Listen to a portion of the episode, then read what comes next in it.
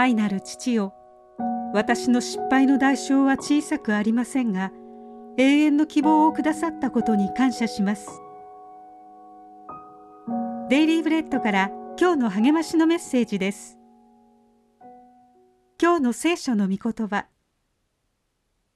しかし私たちがまだ罪人であった時キリストが私たちのために死なれたことによって神は私たちに対するご自分の愛を明らかにしておられます。ローマ人への手紙5章8節。怒りに任せて発言し後悔した経験はありますか？私は息子の薬物依存を知ってきついことを言いましたがその怒りは彼の立ち直る意欲をそぐだけでした。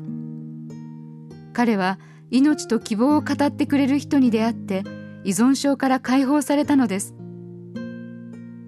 信仰者の模範モーセでさえ後悔はありました。イスラエルの民は砂漠で水を求めて不平を漏らしました。神はあなた方が彼らの目の前で岩に命じれば岩は水を出すとモーセとアロンに具体的な指示を与えられました。しかしモーセは怒った勢いで逆らう者たちよさあ聞け。この岩から我々があなた方のために水を出さなければならないのかと言い手を挙げ彼の杖で岩を二度打ちました。神の指示に従わず自分たちが奇跡を起こしたかのように語ってしまったのです。水は出ましたがモーセとアロンは神の約束の地に入れませんでした。悲しい結末ですがモーセは神の慈悲によってその地を遠くに望みました。私たちが不従順でもモーセの時と同様神は憐れみ深いお方です。イエスの死と復活により神の許しと希望が提示されました。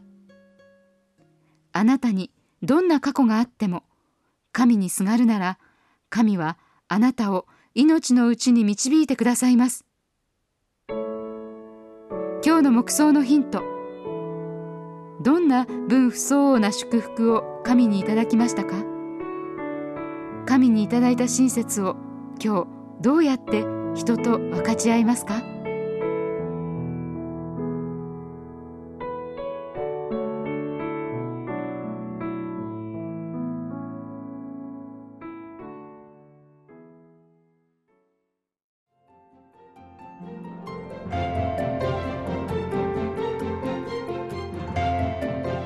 今日のお話いかがでしたか？